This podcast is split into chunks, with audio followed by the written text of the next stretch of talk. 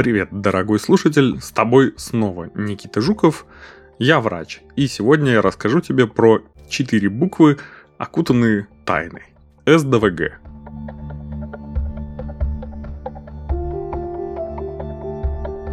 Синдром дефицита внимания с гиперактивностью – это психическое расстройство с проявлениями в виде чрезмерной невнимательности, гиперактивности и импульсивности – которые проявляются постоянно, мешают в различных контекстах и не соответствуют возрасту. Точные причины СДВГ, как всегда, неизвестны, как во всей остальной психиатрии. Однако выделяют целых три варианта заболевания. СДВГ с преобладанием гиперактивности и импульсивности и третий – смешанный тип. Симптомы СДВГ возникают в результате нарушения исполнительных функций а эмоциональная дисрегуляция часто считается основным симптомом, то есть эмоциональная неустойчивость. У детей проблемы с вниманием могут привести к плохой успеваемости в школе. Хотя людям с СДВГ трудно сосредоточиться на задачах, в выполнении которых они не особенно заинтересованы, они часто способны поддерживать необычайно длительный и интенсивный уровень внимания при выполнении задач, которые кажутся им интересными или полезными. Это называется гиперфокусировкой. Само расстройство остается спорным по многим причинам. По данным Минздрава Великобритании, факт существования диагноза СДВГ вызывает противоречивые реакции у многих специалистов. Критика касается методов диагностики этого расстройства – порождаемых диагнозом негативных стереотипов в отношении детей, риска неверного диагностирования других состояний, как СДВГ, и предполагаемой авторитарной политики Американской психиатрической ассоциации. Некоторые даже ставят под сомнение само существование такого расстройства, как СДВГ. Результаты клинических испытаний лекарственных препаратов для лечения расстройства у взрослых – повторяют многие выводы об эффективности препаратов при детском и подростковом СДВГ. Тем не менее, после рассмотрения критических замечаний оказывается, что значительная часть критики носит социальный и философский характер и имеет малозначительное отношение к целям клинической практики. На основании чего можно сделать вывод, что обзор литературы по вопросу все же подтверждает общую научную оценку данного явления. Несмотря на наличие критики, СДВГ представляет собой четко выраженное клиническое состояние, которое явным образом определяется у конкретных людей. Научные сотрудники канадского университета Макмастера, кстати, именно там зародилась доказательная медицина вообще. Научные сотрудники определили 5 признаков СДВГ, которые являются причиной его противоречивого характера. Первое. Этот синдром представляет собой клинический диагноз, в отношении которого невозможно провести какие-либо лабораторные или рентгенологические тесты для его подтверждения и у которого не существует определенных физических признаков. Справедливости ради, это характерно для любого психического расстройства. Второе. Критерии диагностики СДВГ неоднократно менялись за время их существования. Третье. Не существует окончательного разового лечения данной симптоматики. Поэтому при лечении необходима длительная терапия. Опять же, как и при большинстве психиатрических расстройств. Четвертое. Терапия часто заключается в применении стимулирующих препаратов, которые опасны возможностью злоупотребления. Пятое диагностика и лечение данной симптоматики значительно различаются в разных странах. Исследования детей с СДВГ показывают, что это одно из наиболее распространенных нервно-психических расстройств детского и подросткового возраста. В значительной части случаев сохраняется во взрослом возрасте. Большинство людей с диагнозом СДВГ в детстве – продолжают соответствовать критериям этого расстройства во взрослом возрасте. Однако у значительной части людей, страдающих СДВГ во взрослом возрасте, в детстве этого расстройства не было.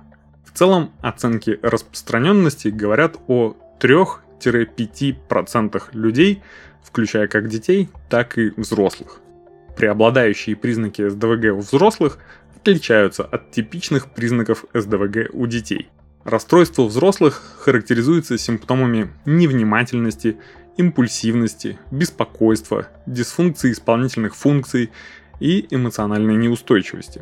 Эти симптомы в совокупности приводят к выраженному дефициту функционирования.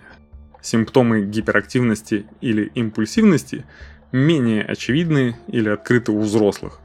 Например, импульсивность может проявляться в вербализации, а не в физическом поведении, а симптомы невнимательности более выражены у взрослых. Взрослые с СДВГ имеют более высокий уровень профессиональных трудностей, криминальной активности, проблем со злоупотреблением психоактивными веществами, дорожно-транспортных происшествий и нарушений правил дорожного движения по сравнению со взрослыми без установленного диагноза СДВГ.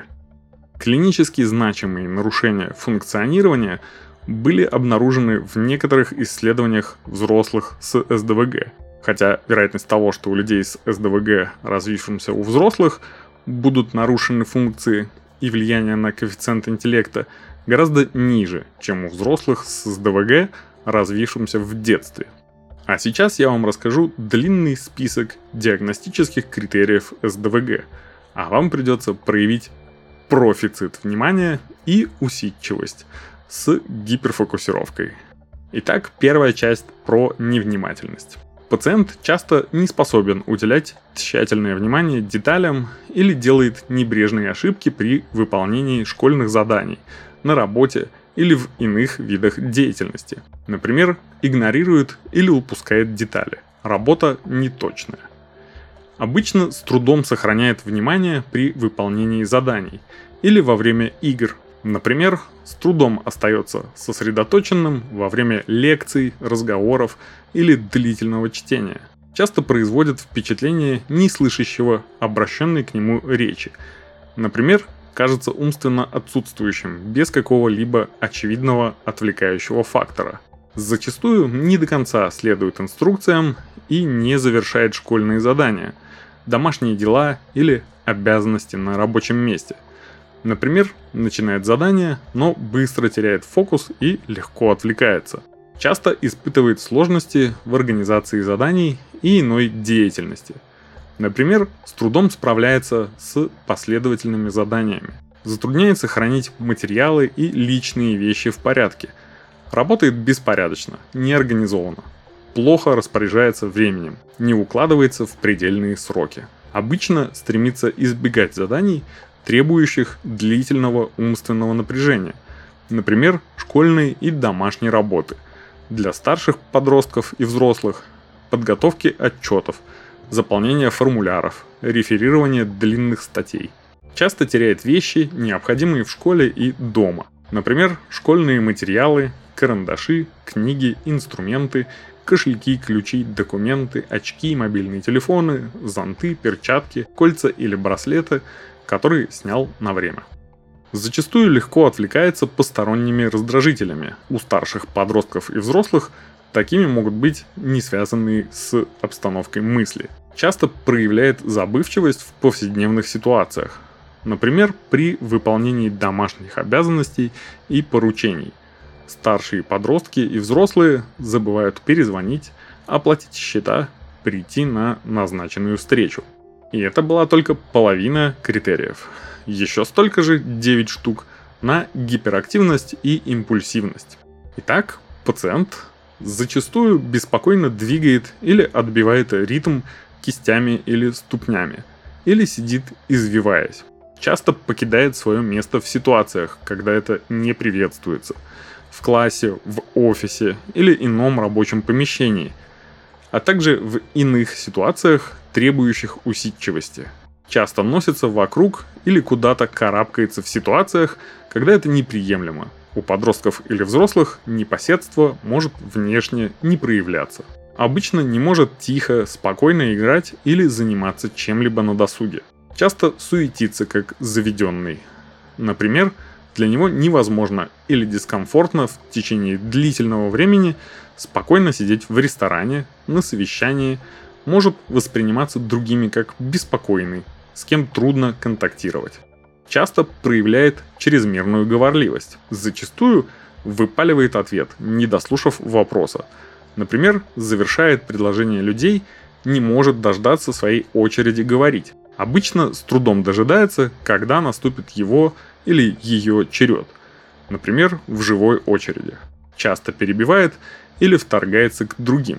Например, встревает в разговоры, игры или дела. Может начать пользоваться вещами других людей, не спросив или не получив разрешения. Подростки и взрослые могут вмешиваться в чужую работу или перехватывать ее выполнение. Надеюсь, в этих критериях вы не узнали сами себя, но наверняка можете вспомнить парочку знакомых людей, для которых подобное поведение достаточно обычное и может указывать на СДВГ. А вам желаю избежать такого расстройства, но если вдруг оно обнаружится, его можно вполне неплохо контролировать психотерапией и правильными препаратами. Не забудьте проконсультироваться с врачом. А на этом сегодня у меня все. Всего хорошего.